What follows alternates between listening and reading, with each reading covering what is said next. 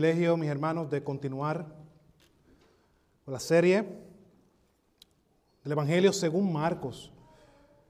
Estaremos exponiendo el capítulo 2, versículo 23 al capítulo 3, versículo 6. El título que le he dado a esta predicación es El Señor del día de reposo. El Señor del día de reposo.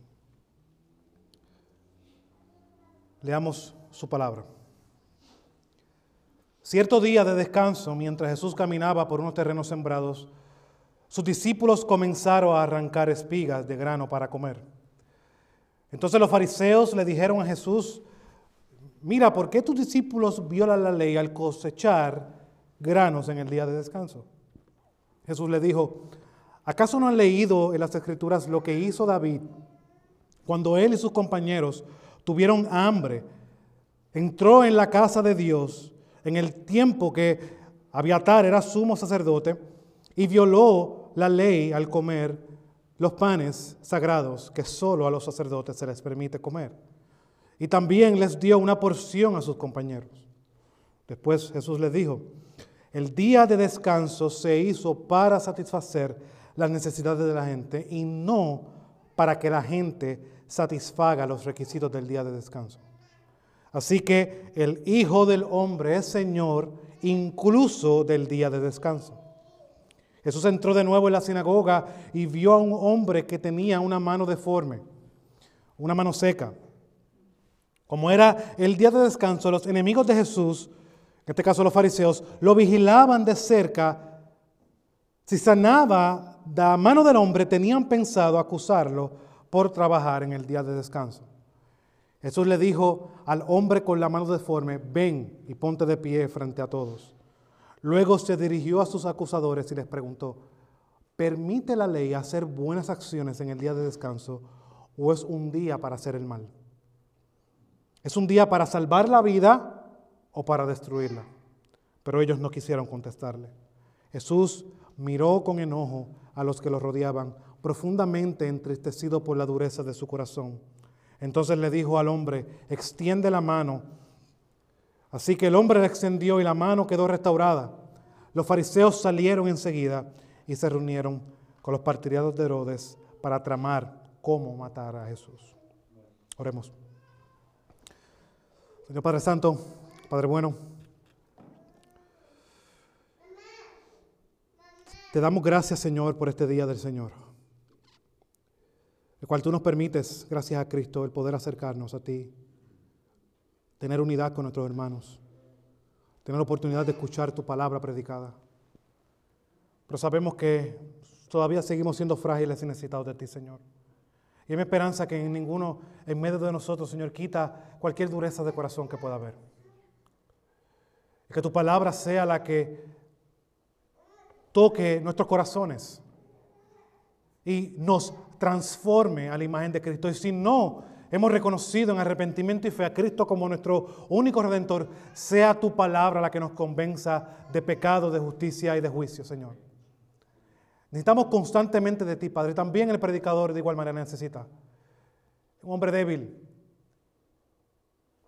un hombre con mil complicaciones, pero que tiene un gran Dios de poder de su lado. Ayúdanos, Señor, a entender tu palabra, a aplicarla en nuestra vida y a tomar en serio, Señor, lo que tú vas a hablarnos hoy. Gracias, Señor, por la oportunidad que nos has dado. Te pedimos esto en el nombre de tu amado Jesús. Amén. Amén. Pueden sentarse, mis hermanos. En las pasadas entregas hemos visto ciertas confrontaciones en el ministerio de Jesús. Y mencioné en la primera vez que prediqué sobre la primera de estas confrontaciones que Marcos en su Evangelio nos muestra cinco de estas confrontaciones que muestran una gran oposición y una gran hostilidad en contra de Jesús. Hemos visto tres de estas. Hoy estaremos viendo las últimas dos de estas confrontaciones.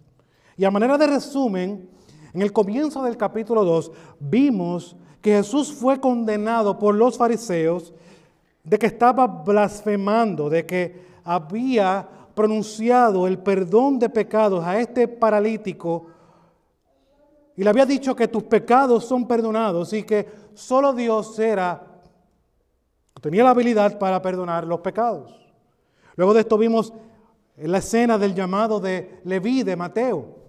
Y vimos cómo luego de que Leví es llamado, es invitado, invita a Jesús a una cena con sus discípulos para que esté con unos amigos. Y rápidamente estaba el ojo acusador de los fariseos mirando y diciendo y confrontando a Jesús porque era inimaginable que un rabí, que un maestro se sentara a comer con este tipo de personas. La pasada semana vimos que Jesús es cuestionado porque sus discípulos no estaban ayunando durante el tiempo en que los que estaban acusando, durante el tiempo de los que estaban cuestionando, lo hacían en el tiempo que ellos pensaban que se debía ayunar. Ahora, mi hermano, podemos llegar a la conclusión incorrecta, real, pero puede ser para muchos, de viendo estas escenas de estos sermones, estos cuatro sermones que hemos dado, incluyendo a este, que si vamos a hablar de otra confrontación, podemos decir que Jesús era un problemático. Está metido un problema siempre.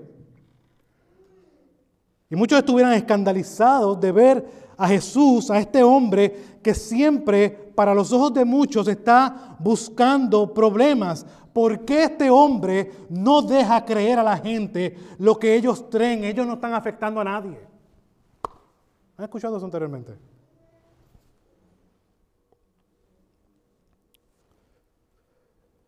Pues déjame decirte algo totalmente contrario. Si Jesús si le quieres llamar problemático, va a ser problemático siempre y cuando la palabra y la verdad de Dios está siendo atacada. Aquí Él no da tregua. Aquí Él no da marcha atrás. El que es manso y humilde es tajante en cuanto a la verdad de Dios. no está tratando de hacer amigos. Por eso es que dije al comienzo, muchos estuvieran escandalizados. He escuchado a muchos de muchos decir, ustedes son muy problemáticos, les gusta hacer mucha bulla. Cuando tenemos que atacar o denunciar que algún gobernante está haciendo algo mal, o cuando un gobierno aprueba algo incorrecto, Jesús lo vio como correcto hacerlo. ¿Saben por qué? Porque esos errores teológicos,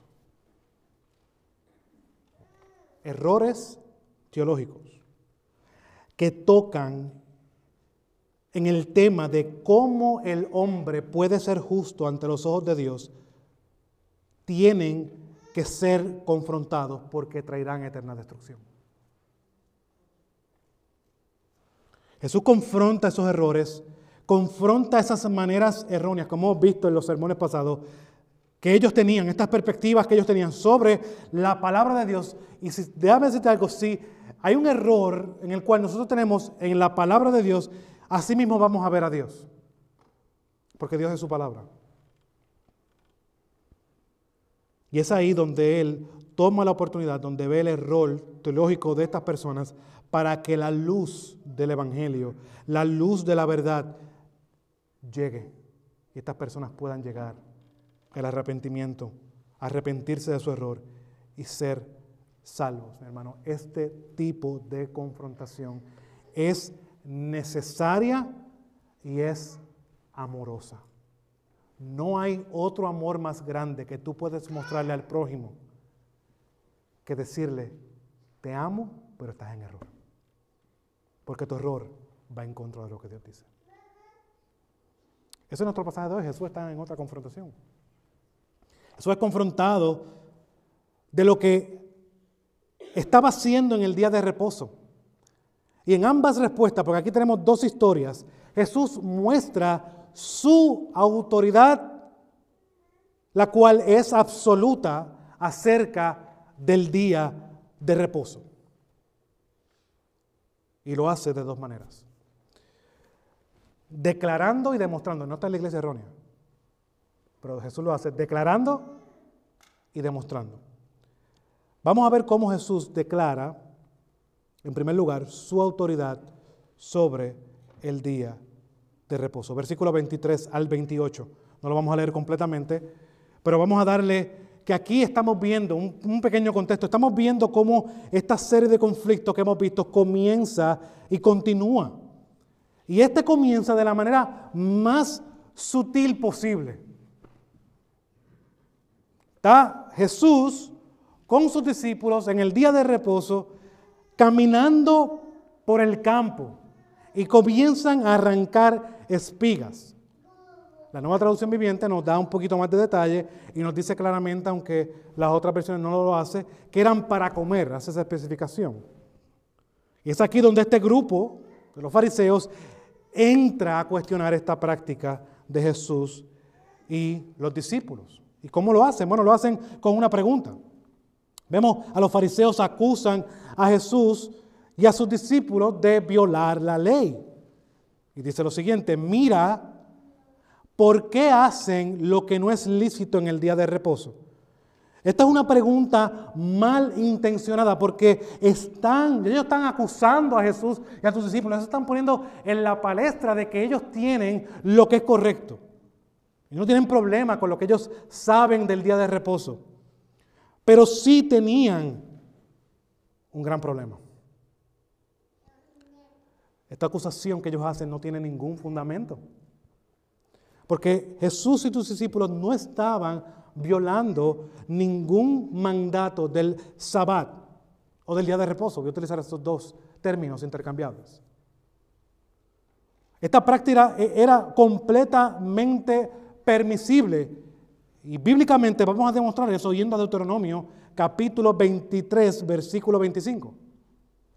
Lo leo rápidamente. Dice, cuando entres en la cosecha de tu prójimo, entonces podrás arrancar espigas con tu mano, pero no meterás la hoz a la cosecha de tu prójimo. el problema no era con lo que la Biblia dice, el problema aquí es que para la perspectiva de ellos, ellos estaban, Jesús y sus discípulos, trabajando en el día de reposo. Ellos posiblemente estaban tomando el texto de Éxodo capítulo 34, versículo 21, y lo estaban viendo de la manera más estricta posible. Dice Éxodo 34, 21. Seis días trabajarás, pero en el séptimo día descansarás. Aún en el tiempo de arar y de cegar, descansarás. Pero antes de continuar, debemos recordar lo importante que era el sabbat para ellos. ¿Saben por qué? Bueno, porque el observar el sabbat, tanto como la circuncisión, era lo que definía al pueblo como el pueblo de Dios. Esas eran las dos prácticas que definían a este pueblo como el pueblo de Dios. Era lo que los separaba de las naciones paganas. Y por tanto, en un sentido, estaban en lo correcto en buscar proteger la integridad de este día pero obviamente lo estaban haciendo con los medios incorrectos. Y es mientras que observaban lo que estaba haciendo Jesús y sus discípulos, le preguntan, y leo el texto nuevamente, lo siguiente, mira, ¿por qué hacen lo que no es lícito en el día de reposo? Esta palabra mira es importante, que utilizan para confrontar a Jesús. Esta palabra significa en original darse cuenta de algo, llegar a entender algo. En esencia, ellos están llamando a Jesús y a sus discípulos ignorantes. Ustedes no saben lo que están haciendo. No tienen conocimiento. Ahora aquí hay que hacer una explicación porque aunque el principio del sabbat era entendido por la mayoría de los judíos, había muchas diferencias entre cómo ellos veían el día de reposo en la práctica. A través de los siglos, muchos, dentro de muchos, eh, muchas personas hubo discusiones de de qué era considerado trabajo y qué era permitido en el sabbat. Y muchos hicieron sus escritos y sus interpretaciones a su entendimiento de la ley de Dios. El problema aquí es que esto se convirtió como una autoridad para los fariseos. Ahora, estos escritos de los cuales hablamos y de los cuales los fariseos miraban, fueron escritos compilados de una manera sistemática, lo que luego se conoció como el Mishnah, y era una interpretación extensa de la ley como ellos la percibían. Y un ejemplo de esto es que tenían 39 prohibiciones en el Sabbat y la tercera de estas prohibiciones era arrancar espigas. Ellos definían esto como remover toda parte o parte de una planta de su fuente de crecimiento. Eso era lo que ellos consideraban como prohibición. ¿Qué pasó aquí? Ahora, para dar un ejemplo que podamos entender de lo que estamos hablando, los fariseos, en el caso de nosotros hoy día, es como si yo hubiera tomara el comentario de Archie Sproul y dijera, esto está al nivel de la palabra de Dios. Y eso sabemos. Que hay mucha, y una iglesia que se llama iglesia en específico, que dice que la tradición es de igual manera a la palabra de Dios. Y eso es lo que está pasando aquí. Ellos están tomando sus interpretaciones y la están poniendo por encima de lo que Dios ha dicho en su palabra. Y ahí que está el gran problema de esto. Esta era la manera de pensar de estos fariseos que hacen la pregunta. Por lo tanto, estamos viendo la pregunta que ellos están haciendo y la intención por la cual lo hacen. Y ellos se están poniendo en el nivel de autoridad. Nosotros sabemos de lo que estamos hablando, tú no.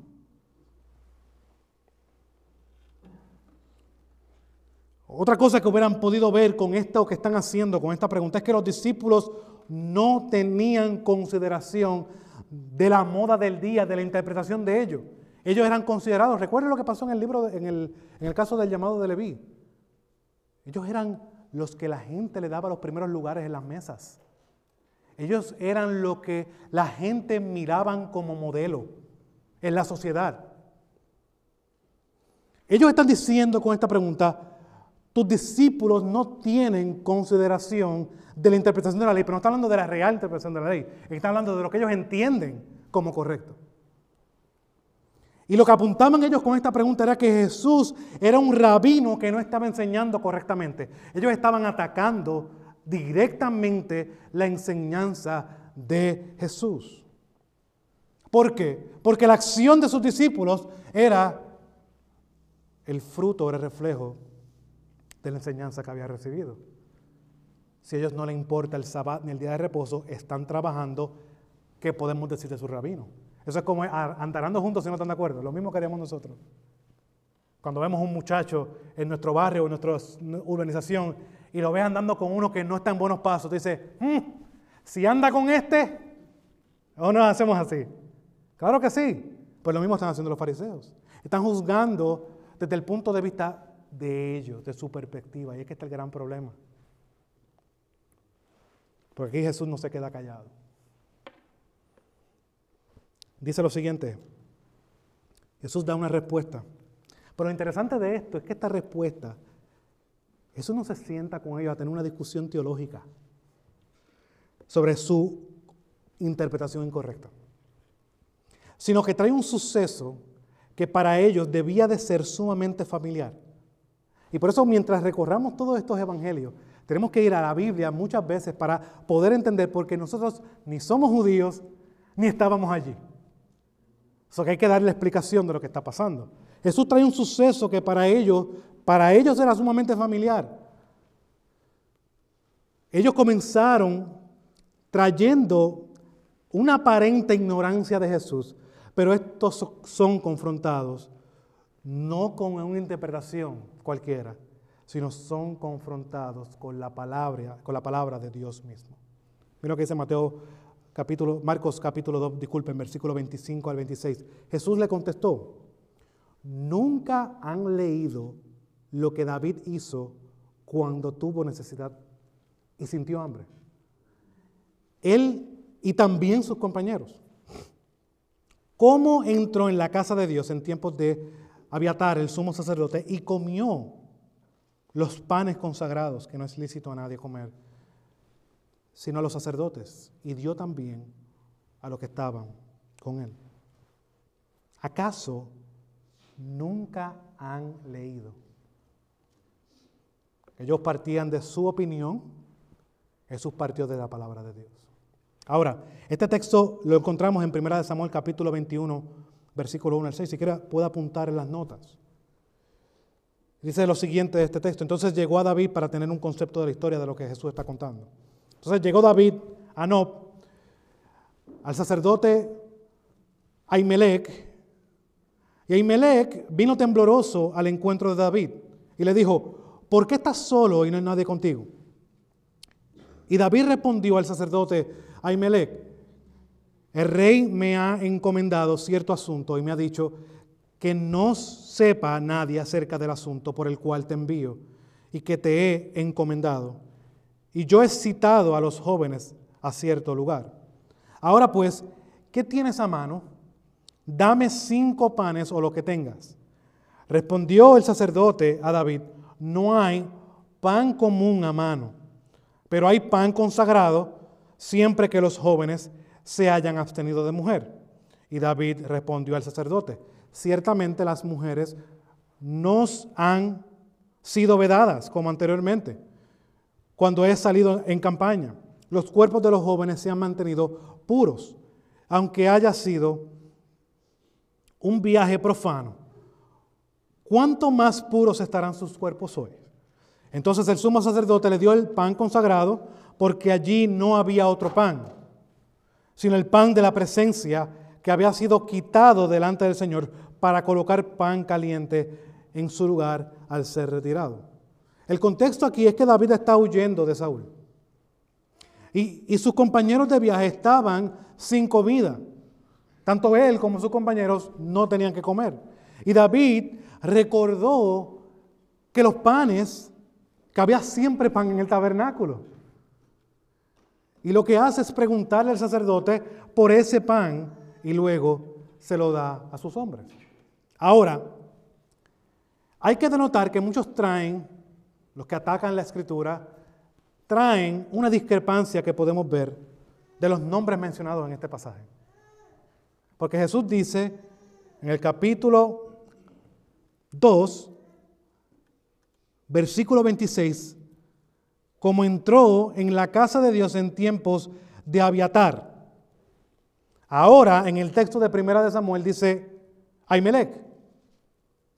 Entonces, ¿qué pasa aquí? Aquí está.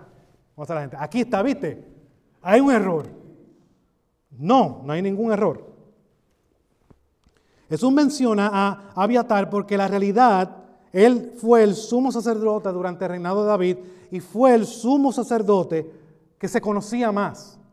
Y por lo tanto, él apela a Abiatar como en el tiempo de él suceden estas cosas.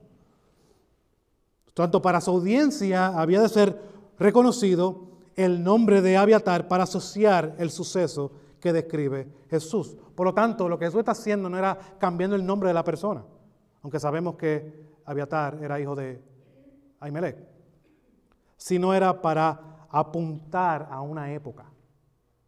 Eso lo hacemos muchos de nosotros en el día de hoy. ¿Tú te acuerdas de la boda de fulano? Pues ahí tú estás apuntando a ese tiempo. Tú vas ah, eso fue en el tal año. Pues lo mismo. Está haciendo Jesús aquí. no hay una discrepancia. Ahora,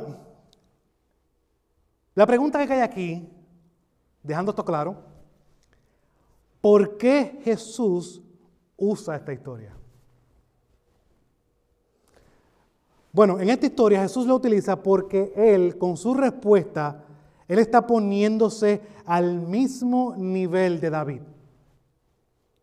y sus compañeros, así como se le fue permitido a David y a sus compañeros, de manera igual es apropiado y lícito para Jesús y sus discípulos. Los audiencias, los fariseos, sabían exactamente quién era David y lo que David representaba. David era, fue rey de Israel, unificó a los reinos, trajo unidad trajo paz, trajo de vuelta la adoración. El arca del pacto se recibió en Jerusalén por medio del mandato de David. So, David era una figura muy importante, pero sabemos que ellos sabían claramente de lo que se hablaba de David y de la promesa que se hizo a David. A David se le prometió un reino que no tendría fin. Por lo tanto, cuando se le hablaba de David, ellos le venía a la mente rápidamente de que David representa la figura del rey ideal. Y si han estado siguiendo esta serie de predicaciones, como espero, deben recordar que eso es lo que Jesús ha estado predicando desde el comienzo de su ministerio. El reino de Dios se ha acercado. Y es Jesús, es el hijo de David, que traerá este reino. Y con él todas las promesas, como recuerda el apóstol Pablo, todas las promesas en Jesús son sí, son amén. Y con la siguiente declaración que vemos en los versículos que prosiguen a este, Marcos 2, versículos 27 al 28, apoya lo que acabo de decir. Y él continuó diciéndoles, el día de reposo se hizo para el hombre y no el hombre para el día de reposo. Por tanto, el Hijo del Hombre es curios aún del día de reposo. Es Señor. Esta palabra curios, como ustedes conocen, que utiliza el Señor a través de todo el Nuevo Testamento, es la palabra que se hace para hacer referencia a Dios. Para hablar del mandato soberano de Dios. De Dios como gobernante supremo de todo el universo. Y Jesús, con estas palabras, no solamente está hablando de su autoridad, sino también que Él lleva a su audiencia. Tenemos que recordar que lo que están la conversación que se está dando entre unos fariseos que realmente conocían la ley, sabían de las escrituras, y Jesús y sus discípulos. Y Él lleva a los fariseos no al Sinaí, donde la ley fue dada, sino a la creación. Miren el versículo 27 y no podemos perder esto de vista. Él continuó diciéndoles, el día de reposo se hizo para el hombre. ¿Ven? No está hablando aquí que el día de reposo se dio al hombre. Se hizo para el hombre. Y aquí quiero que veamos varias cosas. En primer lugar, Jesús está apelando aquí al libro de Génesis. Él está apuntando a la creación como algo vital para defender su punto. Y eso nos debe llevar a nosotros a ver, a mostrar de lo que Dios ha revelado en su palabra. Es suficiente. Dios ha creado los cielos y la tierra. Dios ha creado a un hombre y a una mujer. Jesús no tenía ningún problema con apuntar a esa realidad. Jesús no tenía ningún problema en apuntar a esas verdades y apuntarlas a los más que supuestamente sabían de las escrituras. Dios diseñó el orden de él así. En segundo lugar, la realidad de que ellos habían tomado algo que Dios lo había le había dado y lo cambiaron a lo que a ellos entendían que era correcto. Con eso sí, Jesús está apuntando a su abandono de la palabra de Dios. Con esto creando lo que sabemos más adelante y podemos ver y veremos varios versículos, que se convirtió en una carga que esclaviza al hombre. Eso fue lo que dice Jesús, vengan a mí todos los que estén cansados y trabajados, yo los haré descansar. Los fariseos habían puesto carga, su religiosidad se tornó no en un deleite, sino en una carga para el pueblo. Jesús nos dice aquí que el sabbat el día de reposo fue creado para el hombre.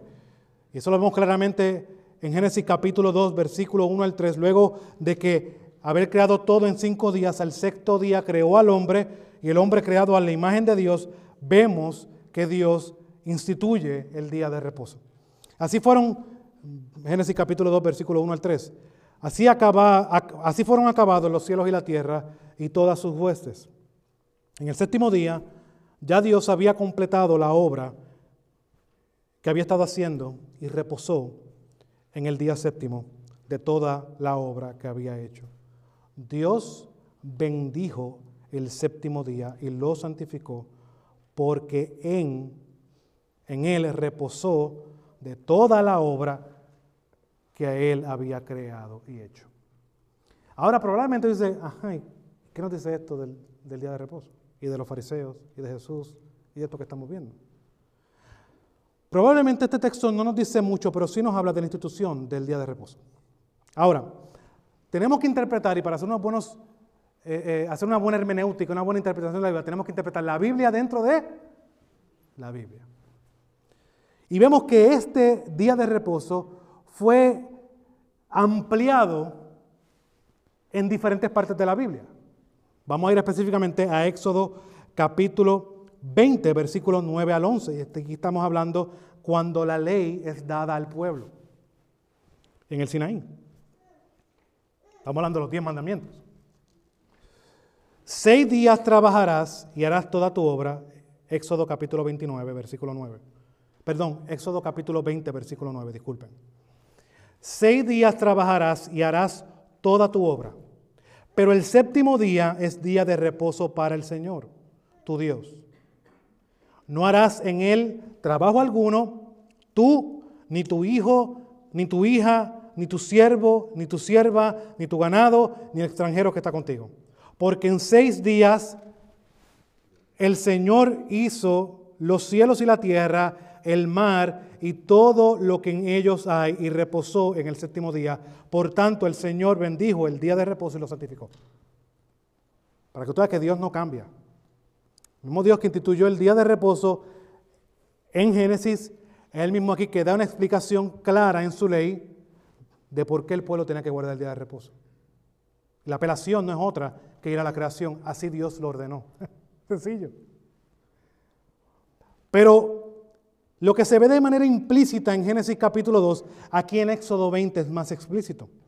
Y añadiendo a esto, cuando esta primera degeneración es desobediente del pueblo y mueren en el desierto, en Deuteronomio capítulo 5, versículo 15, que la ley de Dios es recordada nuevamente, se explica algo mucho más y amplía mucho más esto. Vayamos a Deuteronomio capítulo 5, versículo 15. Les dije que vamos a correr por toda la Biblia. Y que ponga sus dedos a mover. Miren lo que Moisés le recuerda a esta segunda generación habían pasado 40 años. 40 años pasan muchas cosas. Bebés ya tienen 40 años. A sus padres habían muerto. Acuérdate que fuiste esclavo en la tierra de Egipto y que el Señor tu Dios te sacó allí con mano fuerte y brazo extendido. Por tanto, da la conexión.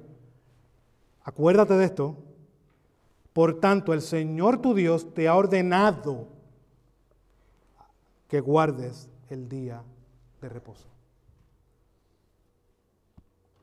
El pueblo y la obediencia del pueblo se debía a la gracia y el favor de Dios que le había mostrado al libertarlos de Egipto. Bueno, todo esto nos muestra que el día de reposo fue creado para que sirva al hombre. Esto era un regalo de Dios para que su pueblo descansara de sus labores y fueran renovados en todos los aspectos, físicamente, mentalmente y aún más espiritualmente. Ese día podían entregarse a Dios completamente en devoción y adoración, lo que los otros días lamentablemente no permitían. Por lo tanto, este grupo de los fariseos, con esto que están haciendo aquí, estaba poniendo cargas a su pueblo, como mencioné anteriormente, y Mateo capítulo 23, no tienen que ir a ese pasaje, lo pueden apuntar en sus notas, Mateo capítulo 23, versículo 4, lo recuerdas, y Jesús se lo recuerda a ellos. Atan cargas pesadas y difíciles de llevar y las ponen sobre las espaldas de los hombres, pero ellos ni con un dedo quieren moverlas. Con esto dicho, Jesús busca corregir lo que ellos entendían y les recuerda no solo a ellos, a los fariseos en ese tiempo, sino también a nosotros hoy el propósito del sabbat, del día de reposo. Y eso es lo tercero que, que quiero que veamos. ¿Por qué para el cristiano de hoy es tan difícil ver el día de reposo como el día que Dios ha separado para que nosotros vengamos a adorarle juntos y a que experimentemos ese gozo y que nuestras fuerzas sean renovadas. ¿Por qué? Porque si vemos claramente que Jesús dice, igualmente lo, vemos en Deuteronomio, la realidad de que la obediencia a Dios se debía a que ellos habían sido libertados del pueblo. Lo que era imposible para el pueblo de Israel, Dios lo hizo posible. Es lo mismo que dice Jesús. El que me ama, obedece mis mandamientos. El que entiende la gracia y el favor que le he mostrado, va a obedecer. Y parte de nuestra obediencia tiene que ir atada a la realidad de que Dios ha hecho siete días, seis para trabajar y uno para venir a adorarle. Hermano, déjame decirle algo. Y entiendo yo que es el problema más grande de la iglesia hoy, es una falta de entendimiento de lo que significa el día de reposo y se ve en su práctica de cómo lo abandonas por cualquier tontería que te pase en la vida. Es triste. Si tú no ves el día de reposo como un día de gracia, esto lo que dice eso aquí, el día de reposo no se hizo para Dios, se hizo para el hombre. Para que tú descansaras de todo y te dedicaras completamente a Él a tu hacedor, a tu creador, el que te ha dado el aire para que tú puedas respirar, el que te ha dado la economía para que puedas vivir, el que te ha dado las fuerzas para que puedas trabajar. Detén todo y separa un día para Dios. ¿Sabes por qué? Porque así se va a ver el amor que tú tienes por Dios. El que me ama, obedece. Y parte de su mandamiento es el día de reposo.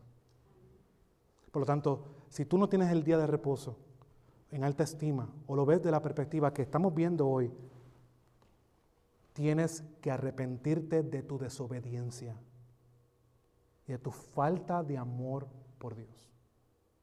No es tu día, es el día del Señor. El que Él ha creado para que tú encuentres beneficio, descanso, reposo y te deleites con Él junto con su pueblo. Ahora, ¿por qué no el sábado y el domingo? Bueno, nuestro Señor, mi hermano, hay que partir que resucitó el domingo, no fue el sábado.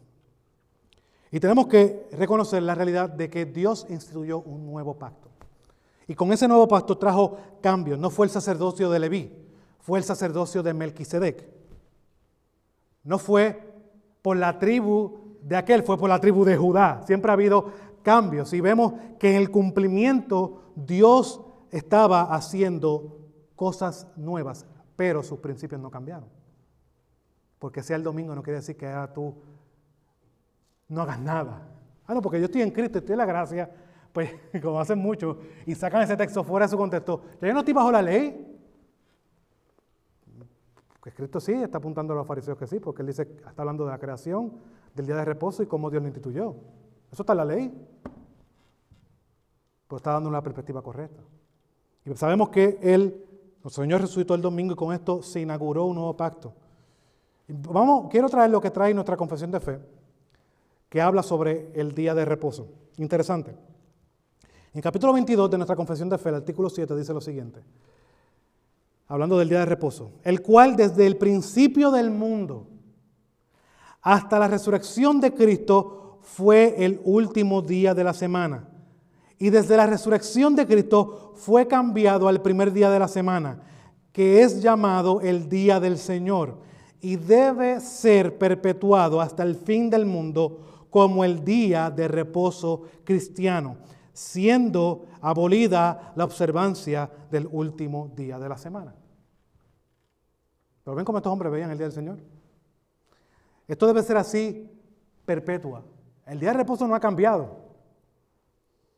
Dios creó un día para que nosotros vengamos y separemos de todo lo cotidiano y nos dediquemos a Él completamente. Eso no ha cambiado. Ahora es que Él continúa diciendo, volviendo a nuestro texto de Marcos, versículo 28, por tanto, el Hijo del Hombre es Señor aún del día de reposo. Aquí volvemos a ver a Jesús como se llama a sí mismo el Hijo del Hombre. Esto lo vimos en el, en el versículo 10 del capítulo 2, cuando muestra esa autoridad para perdonar pecados. Y aquí está haciendo lo mismo, declarando su autoridad.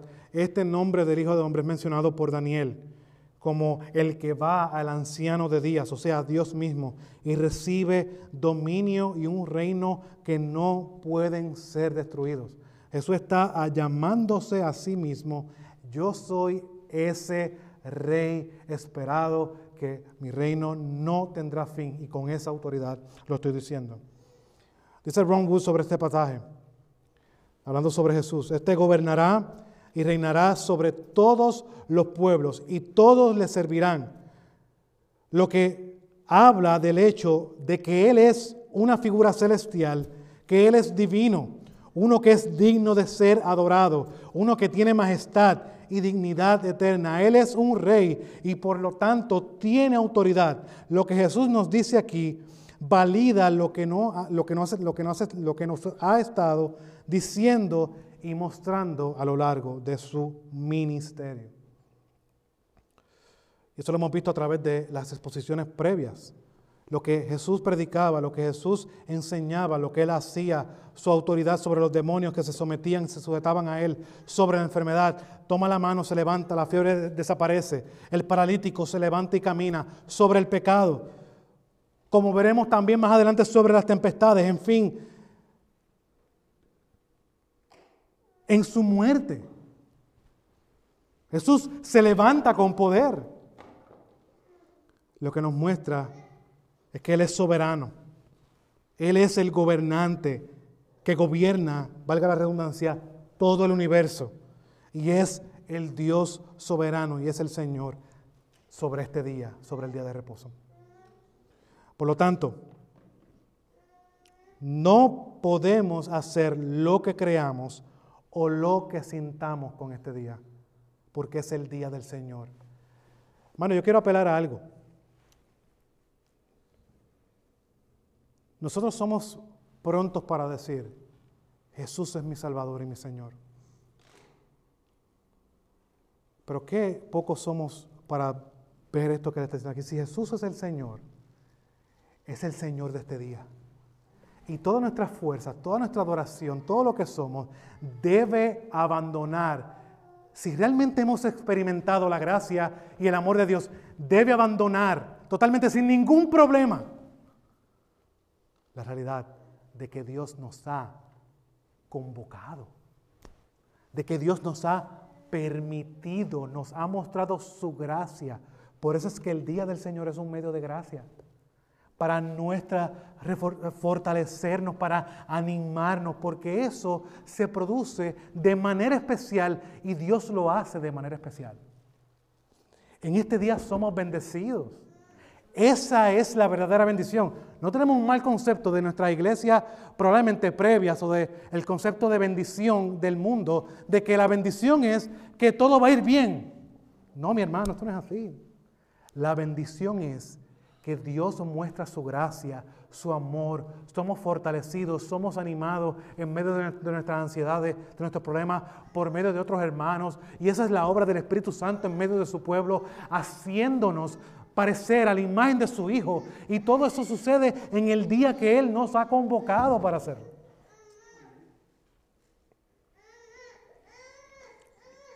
Ya hemos visto que Jesús claramente ha declarado su autoridad sobre el día del reposo, sobre el sabbat. Ahora en segundo lugar veremos que Jesús demuestra esta autoridad. Versículo capítulo 3, versículo 1 al 6.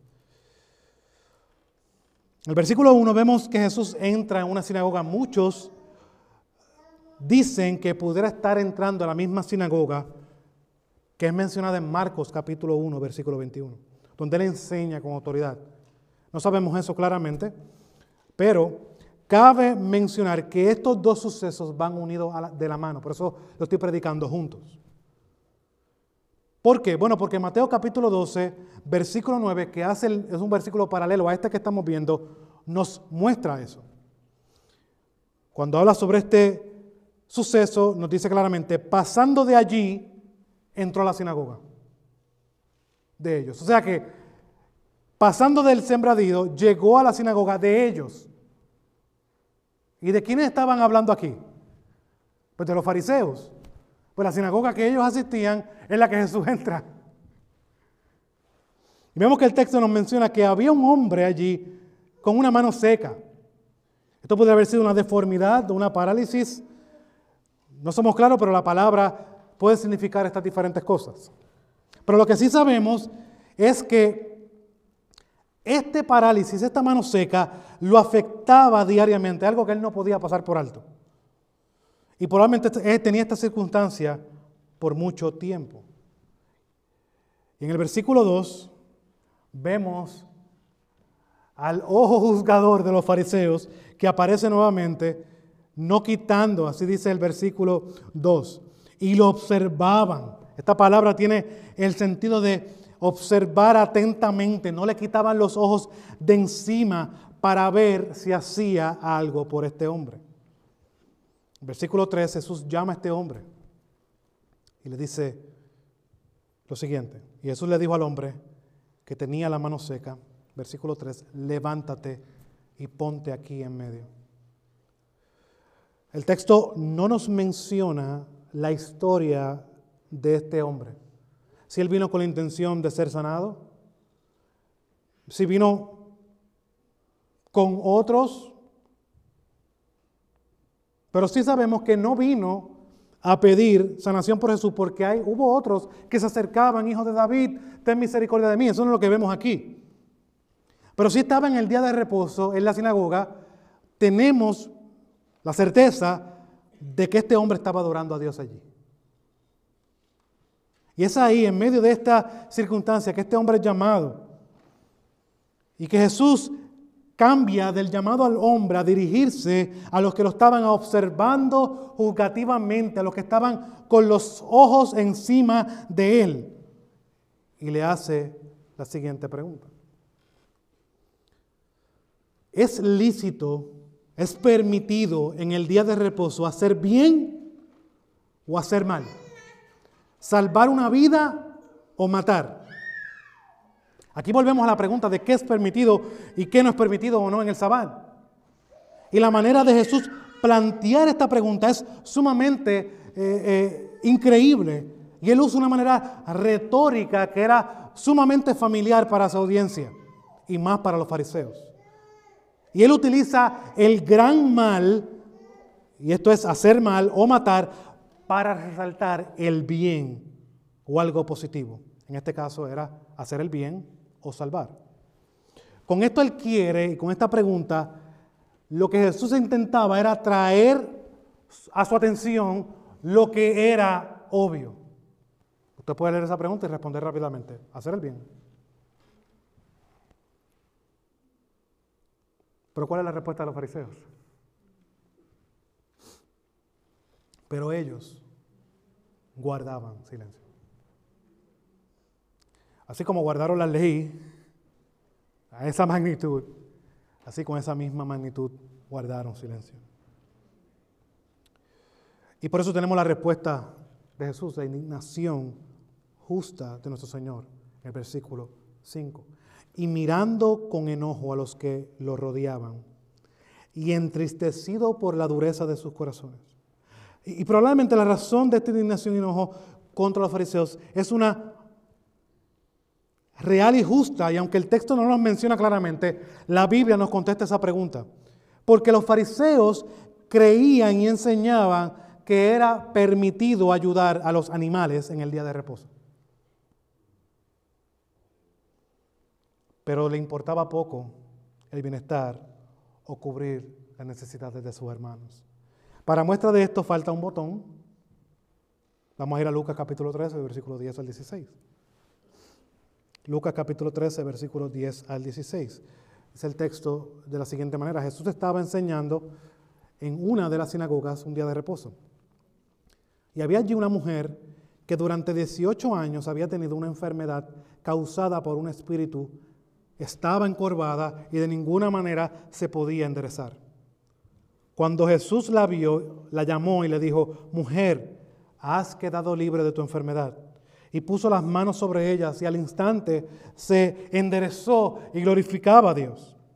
Pero el oficial de la, de la sinagoga, indignado, porque Jesús había sanado en un día de reposo, reaccionó diciendo a la multitud, hay seis días en los cuales se debe trabajar, vengan pues en esos seis días y sean sanados y no en el día de reposo.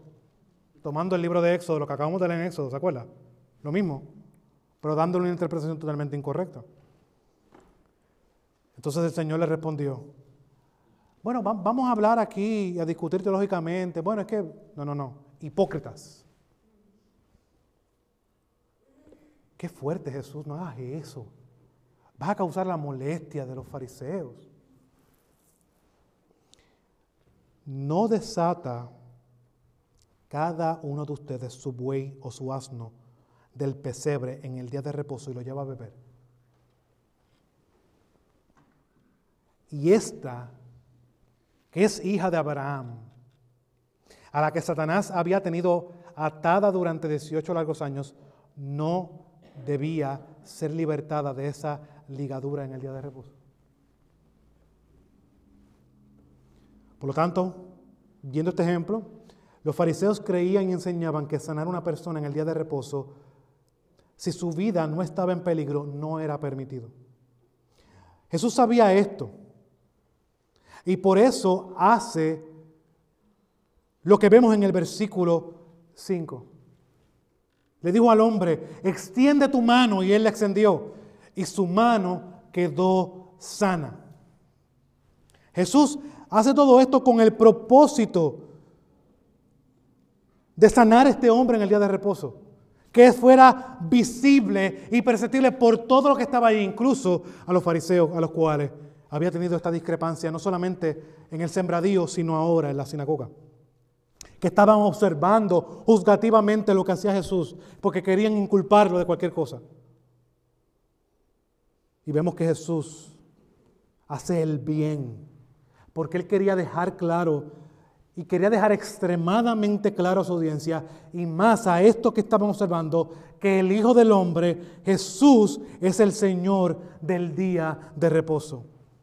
Y es demostrado por su autoridad en la sanación de este hombre. Ahora, para muchos, ver esto hubiera sido de alegría, de regocijo, de exaltar a Dios y ver su obrar como hemos visto en otros sucesos que ha traído regocijo en el pueblo.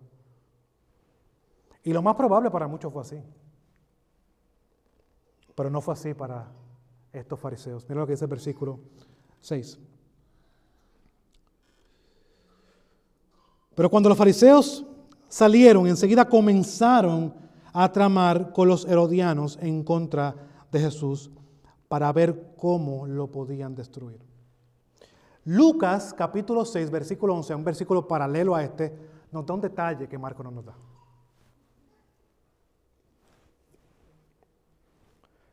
Mira lo que dice Lucas capítulo 6, versículo 11.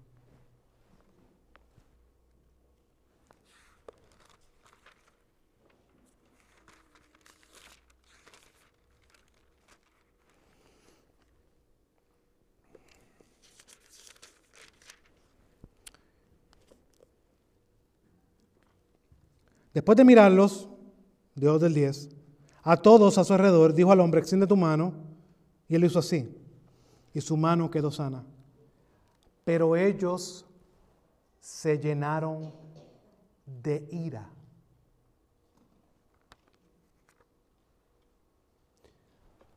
Lo más interesante es que el pasaje nos muestra que estos hombres se juntaron con otro grupo, que se llama los herodianos. Cabe mencionar que ninguno de estos dos grupos se llevaban. Le voy a contar un bochinche de este tiempo. Este grupo de los fariseos odiaban a los herodianos y odiaban al reinado de Herodes. ¿Saben por qué? Porque Herodes fue puesto por los romanos. Lo que implicaba que avalar a Herodes era avalar el gobierno de Roma.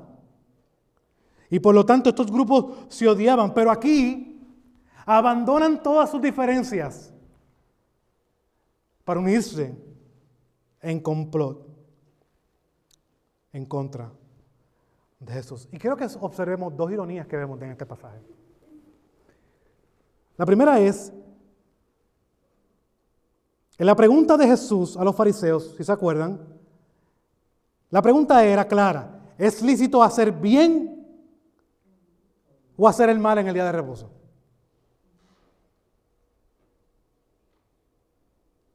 Si era lícito hacer daño y matar o hacer el bien. Esa es la pregunta de aquí. ¿Qué se hace en el día de reposo? Mientras Jesús hacía el bien, lo irónico es que Jesús hacía, haciendo el bien, estaba cumpliendo con el sabbat. Lo irónico es que sus enemigos que tanto se estaban gloriando de lo que ellos hacían y de lo mucho que guardaba la ley, estaban tramando la muerte de uno de sus hermanos. Y con esto así estaban haciendo lo que era ilícito. Así no cumplían con el zapato. Es más, podemos ver claramente que la ira que le causó ya estaban rompiendo también con el mandamiento de no matar. Para que ustedes vean la realidad de que cuando sacamos a Dios del panorama y tratamos de hacer las cosas por nuestro propio esfuerzo, llegamos a un montón de conclusiones erróneas y lamentablemente muchas veces llegamos a estar muy lejos de Dios. Estos dos sucesos que hemos visto, mi hermano, nos muestran claramente que Jesús es el Señor. Otra vez más, Cristo mostrando su autoridad, no solamente en las enfermedades, no solamente por lo que enseñaba, no solamente sanando y tenía autoridad sobre los demonios, no solamente en la enfermedad del paralítico levantándolo, no solamente perdonando los pecados, sino también sobre el día de reposo. Él es el fiel intérprete de la Torá, trayendo la verdadera y la correcta interpretación y propósito del por qué Dios da este día y es para beneficio y para bendición de su pueblo. Y su intención es que nos deleitemos y recibamos las bendiciones que Él ha provisto en este día. Y no, y no, y no podemos pasar por alto algo. Que esta realidad nos apunta al final de los tiempos. Al final de los tiempos porque Cristo es nuestro reposo el reposo que esperamos, nuestro reposo eterno. Por lo tanto, este día es sumamente importante y debemos de ser diligentes y debemos recibir con gozo las diferentes maneras en que el Señor del día de reposo nos quiera bendecir. Y una de ellas es dándonos este día para que nos deleitemos. Oremos, mis hermanos, para que sea nuestro Señor que por medio de la obra del Espíritu Santo abra nuestro entendimiento. A cada uno de nosotros en el día de hoy, los que somos cristianos, a entender la importancia de este día. Que Dios Jesús es el Señor de este día. Es el día del Señor. Y por lo tanto debemos de ser diligentes y verlo con la importancia que merece. No es cualquier día, este es el mejor día de la semana si lo podemos llamar de esa manera. Pero también quiero dirigirme y orar por los que no conocen a Cristo. Porque déjame decirte que no tienes reposo y no vas a encontrar reposo fuera de otra cosa que no sea de Cristo. Él es el Señor del día de reposo. Por lo tanto, todas las promesas de redención, todas las promesas de tener el favor de Dios, su amor, su misericordia, no están fueras de otra cosa o de otra persona que no sea de nuestro Señor Jesús. Es en Él que hay esperanza. Por tanto, oremos a nuestro Señor y pidámosles Señor Padre Santo, Padre bueno, te damos gracias nuevamente por tu palabra, que nos anima, nos conforta, sabiendo que tú eres el Dios que tiene no alguna autoridad, no cierta autoridad, sino toda autoridad en los cielos y la tierra. Y Marcos, para animar a su audiencia, a estos gentiles que estaban siendo perseguidos, no utiliza otra cosa, sino recordar los hechos de Jesús en los cuales Él muestra su gran autoridad, su poder, para que eso sea lo que cause ánimo en ellos.